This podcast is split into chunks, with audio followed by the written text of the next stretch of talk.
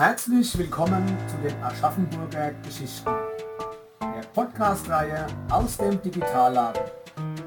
Zentral und digital aus dem Herzen Aschaffenburgs. Ihr Bürgermeister Erik Leidermann. Ich freue mich, dass heute Karin Kuhn und Judith Leitz bei uns sind von der Hofbibliothek Aschaffenburg. Herzlich willkommen erstmal. Vielen Dank. Dankeschön. Ja, wir äh, sprechen heute mal in einer lockeren Runde über ähm, die Frage, was eigentlich eine Hofbibliothek ist, was die macht. Und äh, vielleicht beginnen wir jetzt mal damit, äh, mit der Frage, die übliche Frage im Kulturbereich, wie sieht es denn mit Corona aus, mit den Auswirkungen der Pandemie und äh, überhaupt so die Situation der Bibliothek jetzt?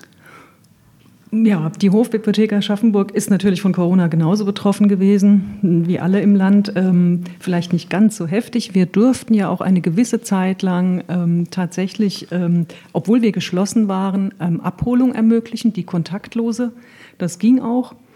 Ähm, aber wir hatten natürlich viele Monate, also in 20 natürlich anderthalb und dann ab 16.12. bis ähm, Mitte Januar auch wieder ähm, 21, also dann ja mehrere Wochen einfach, die wir nicht zugänglich waren. Das schreckt ab. Also wir haben schon Nutzer verloren in dieser mhm. Zeit, ähm, auch Nutzungen, obwohl eben unser Bestand natürlich nach wie vor im Katalog ähm, zugänglich war und wir viel eingekauft haben. Wir hatten Zeit dafür. Das ist im Prinzip eine Situation, die bei uns im Archiv die Landeskundliche Bibliothek ganz ähnlich hatte, sage ich mhm. jetzt mal.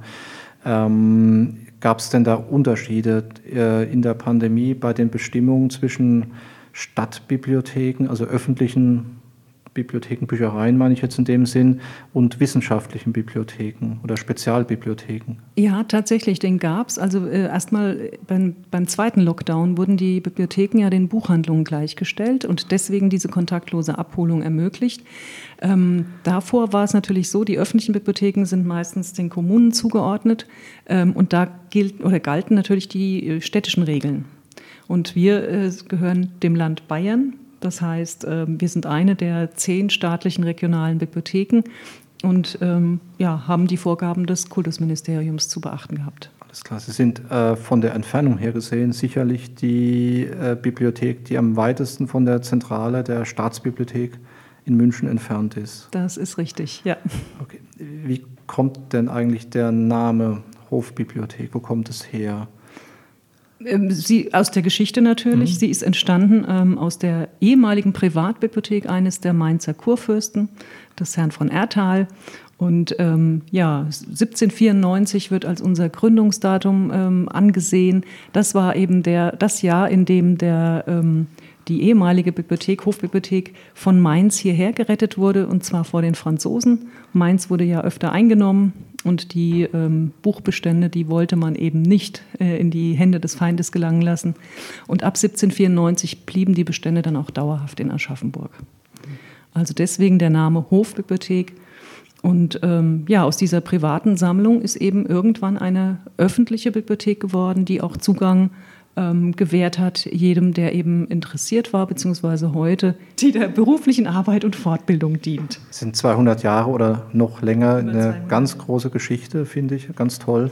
Ähm, jetzt ist auch die Pandemie im Prinzip so im Abklingen, sagen wir mal so. Ähm, und jetzt schließen Sie in den nächsten Tagen. Äh, das hat natürlich Hintergründe. Leider ja. Ja, ähm, wir haben äh, zwar jetzt Lockerungen, aber die werden wir nicht mehr umsetzen, ganz einfach, weil wir Ende der Woche unseren letzten Öffnungstag haben werden. Ähm, das hat seinen Grund in unserem bevorstehenden Umzug. Wir werden im Schloss Johannesburg neue Räume erhalten und müssen einfach diesen Umzug vorbereiten und eben auch durchziehen. Leider Gottes werden wir da auch wieder Probleme, Corona-Probleme mhm. haben. Ganz einfach schon allein mit äh, den Regalen. Die bestehen nun mal aus Stahl und Holz. Und wie jeder weiß, gibt es da Lieferprobleme aller Orten. Also ähm, da hoffen wir, dass die Lieferzeiten eben sich nicht ewig hinziehen. Aber wir rechnen tatsächlich nicht mit einer Wiedereröffnung vor dem Herbst 2021. Okay, ja gut. Ähm, jetzt äh, gehen wir nochmal in die Geschichte zurück. Ich fand das sehr spannend. Also die Hofbibliothek, das Thema Stiftsbibliothek spielt bei Ihnen natürlich auch eine große Rolle. Da denkt man in Aschaffenburg zu Recht an das Kollegiatstift St. Peter und Alexander und äh, und vielleicht auch an das Stiftungsamt Aschaffenburg. Ähm, Frau Leitz, vielleicht können Sie da ein paar Sätze dazu sagen, wie das denn zusammenhängt. Ja, tatsächlich ähm, ist die Bibliothek des Stiftes St. Peter und Alexander ein Teil der Stiftsbibliothek. Stiftsbibliothek ist ein, eigentlich ein konstruierter Name, den die Bibliothek erst seit 1962 hat, seit sie in der Hofbibliothek als Dauerleihgabe untergebracht ist. Und ähm, Eigentümer ist eben eine Stiftung, die vom Stiftungsamt äh, verwaltet wird, und das ist die Stiftung Allgemeiner Schul- und Studienfonds.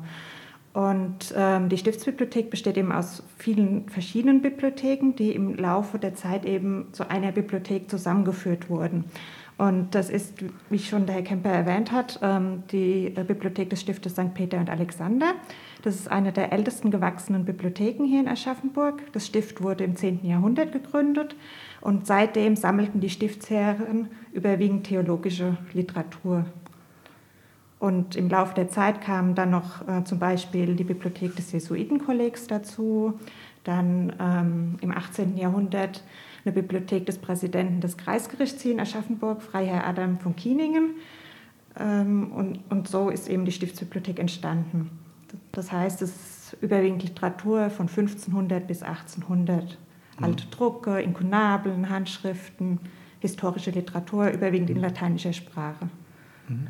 Das genau, es klingt sehr nach Geschichte und eben mhm. vielen Handschriften oder ganz frühen Drucken auch. Und ich denke, in der Hofbibliothek gibt es ja auch ähnliche alte, wirklich alte Bestände. Und ähm, da kommen wir nochmal beim Thema Digitalisierung, glaube ich, drauf, weil das mhm. natürlich nach dem Thema Digitalisierung schreit, glaube ich mal.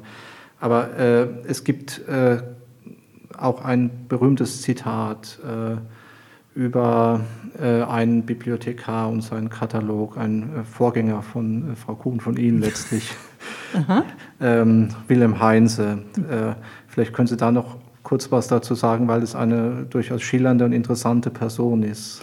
Absolut, ja. Er war tatsächlich der erste ähm, angestellte Bibliothekar in Diensten der Hofbibliothek unter dem Kurfürsten von Erthal. Und ähm, ja, er war äh, spät, ein Spätberufener, sag ich mal. Er, ist, äh, er hat ja ein Plätzchen gesucht. Er war vorher ein freier Schriftsteller, aber ähm, hatte wohl zu kämpfen und äh, war dann sehr froh über dieses Plätzchen am Mainzer Hof und ähm, ja, hat sich da vom Vorleser eben zum Bibliothekar emporgearbeitet, hat das aber auch äh, sehr gut äh, gemanagt, also seine Arbeit. Ähm, und seine Schriften sind natürlich auch bei uns vorhanden. Ähm, er war zu seiner Zeit berühmter als Goethe und heute leider fast vergessen oder unbekannt. Hat ja auch äh, Italienreisen gemacht, mhm. also ein klein wenig wie Goethe, nur heute, wie genau. gesagt, deutlich unbekannter. Äh, ist, glaube ich, auch in der Valhalla äh, verewigt, mhm. äh, also wo die Büsten zahlreicher bedeutender bayerischer und was auch immer von äh, Personen aus dem 19. Jahrhundert zu finden sind. Da ist er drin, was ja über den Stellenwert damals durchaus was aussagt. Ähm, der, das Zitat äh, ist, glaube ich, von den Romantikern, das ich vorhin gemeint hatte. Also es, ich weiß nicht, Brentano oder Achim von Arnim, irgendjemand hat mal gesagt bei der Durchreise, sie haben das Schloss besucht und dabei den ganz tollen Katalog von Heinze eingesehen, also so, so, ungefähr in dieser Art und Weise. Und das ist einfach auch ein nettes Zitat nochmal über Heinze, der leider etwas vergessen ist, aber wir planen ja einen, ja, einen Comic, eine Graphic Novel in nächster Zeit zur Person. Gut, gehen wir mal in die Jetztzeit. Ähm, jetzt Aschaffenburg als Stadt verfügt ja über eine ganze Reihe von Bibliotheken, die durchaus unterschiedliche Zuständigkeiten und Aufgaben haben. Frau Kuhn, Sie haben da, glaube ich, einen sehr guten Einblick. Vielleicht sagen Sie uns da noch etwas dazu. Ja, wir haben tatsächlich, ähm, es gibt einen Kreis der vier großen oder größeren Bibliotheken Aschaffenburgs und wir haben nämlich auch mal ähm, ganz zu Anfang unserer Zusammenkünfte auch mal äh, überlegt, wie kann man das eigentlich sichtbar machen.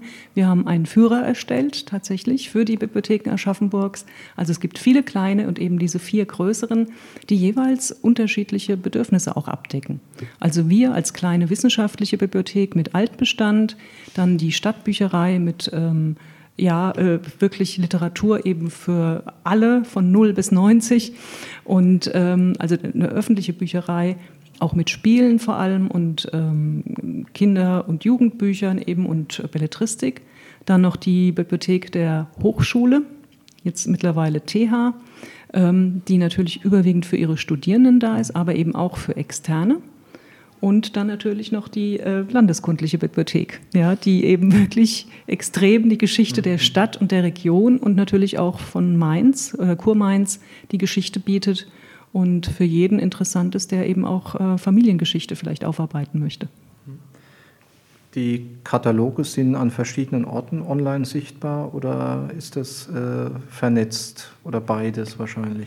Sowohl als auch. Ähm, ja, das Problem ist tatsächlich, jeder, jede Bibliothek äh, muss eigentlich eine Software kaufen für ihren Katalog. Ähm, wir sind nun dabei, auch die äh, Bibliothek der TH, ähm, in einem Verbund äh, der ähm, Hochschulbibliotheken. Also das sind schon mal fünf. Aber die Stadtbücherei hat ihren eigenen Katalog, die Landeskundliche ebenso. Und ähm, Moment, das sind wir zwei, genau. Also es gibt drei unterschiedliche Kataloge, aber wir haben auch da äh, drum ja, gekämpft, dass es eine Oberfläche gibt, mit der man alle Bestände ähm, unter einer Oberfläche durchsuchen kann. Das ist der sogenannte Aschaffenburger Stadtkatalog. Alles klar.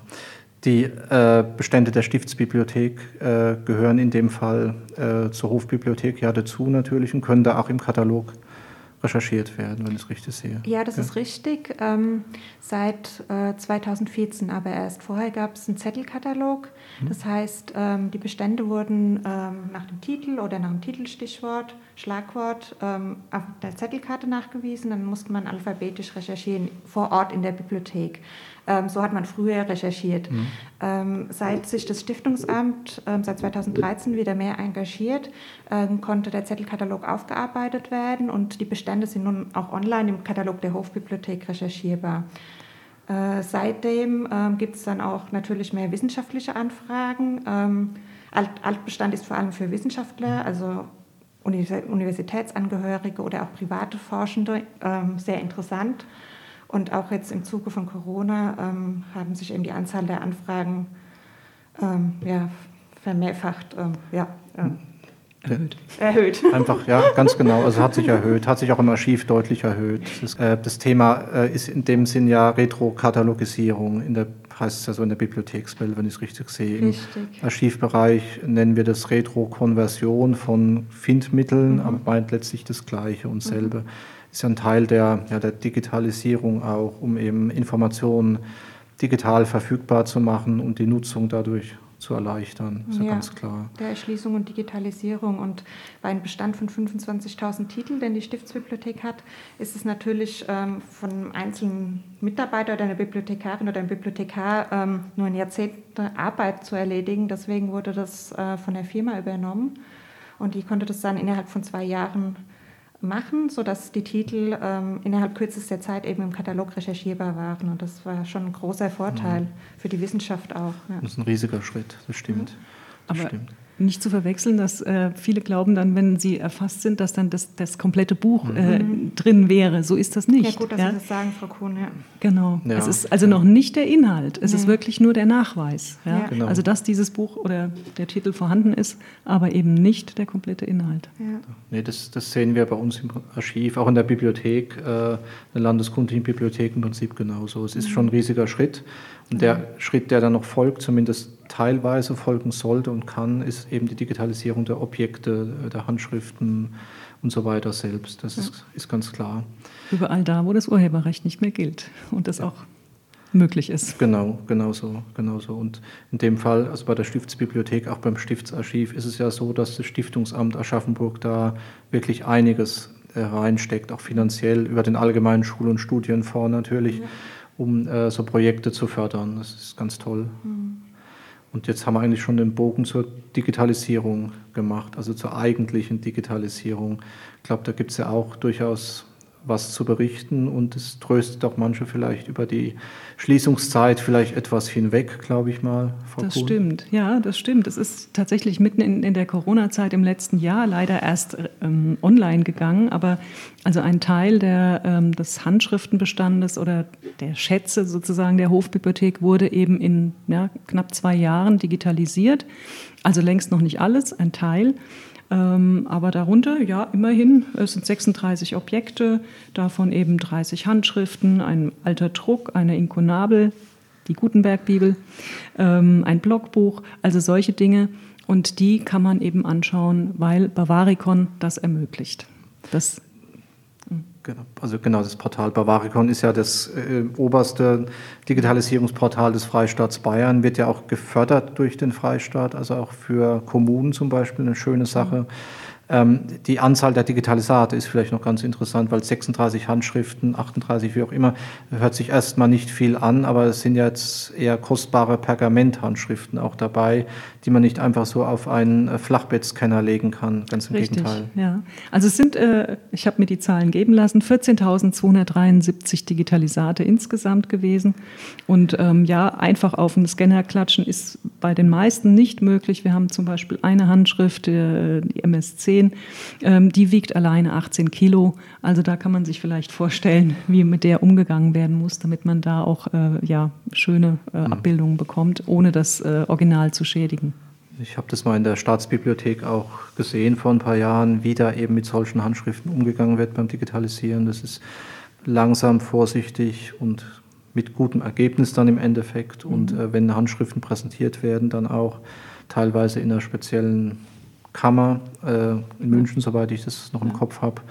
Und das äh, spricht auch äh, dafür, dass es einfach wertvolle Schätze sind und äh, für Aschaffenburg, den Untermain, glaube ich, äh, ein ganz großer historischer Schatz, mhm. den wir da bei Bavaricon bekommen haben. Gemeinsam. Und die meisten auch einzigartig. Genau, das ist durchaus richtig. einzigartig. Ja. Und über das Stiftsarchiv ist jetzt auch einiges in Bavaricon äh, noch zu sehen, also auch sozusagen Archivalien aus der Stiftsgeschichte. Und es ist insgesamt gesehen, glaube ich, eine gute, eine gute Sache für den, für den ganzen bayerischen Untermain.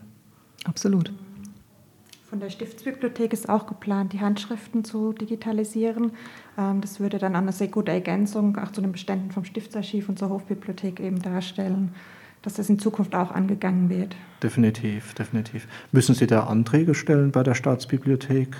Ja, da müssen bei Bavaricon entsprechende Anträge gestellt werden. Da wird dann ein Vorantrag gestellt ähm, mit den groben Projektdaten, der Beschreibung, warum es digitalisiert werden soll, wie, welche Bedeutung es für Aschaffenburg oder für den Staat Bayern hat. Ähm, dann wird dann entscheid, entscheidet eine Jury darüber, ob, ob, das Projekt gefördert wird. Und ähm, ja, in der Regel hofft man dann, dass es klappt. Genau, man hat ja eigentlich gute Argumente. Einmal ja. die Bedeutung, also die historische Bedeutung. Dann, glaube ich, ist auch die Randlage von Aschaffenburg manchmal gar mhm. nicht so schlecht, weil das, es gehört ja zu Bayern und äh, da ist auch die Identität wichtig und die Zusammengehörigkeit und die Förderung von, ich sag mal, eher Randgebieten, wobei Aschaffenburg ja im Rhein-Main-Raum jetzt gar nicht im Rand ist, aber eben von, von München aus gesehen vielleicht etwas weiter weg ist als andere Städte. Mhm. Nee, fein. Super, dann drück mir da sehr die Daumen, dass das klappt. Und ja, vielleicht gibt es auch noch eine Ergänzung durch einen Antrag des Archivs zum mhm. Stiftsarchiv. Da ist auch noch Luft nach oben weiterhin. Und Frau Kuhn, Frau Leitz, ich habe mich sehr gefreut, dass Sie heute da waren. Sehr gerne. Vielen Dank. Ja, gerne. Vielen Dank fürs Zuhören und machen Sie es gut. Bis zum nächsten Mal. Für weitere spannende Geschichten rund um Aschaffenburg besuchen Sie das digitale Stadtlabor Aschaffenburg 2.0.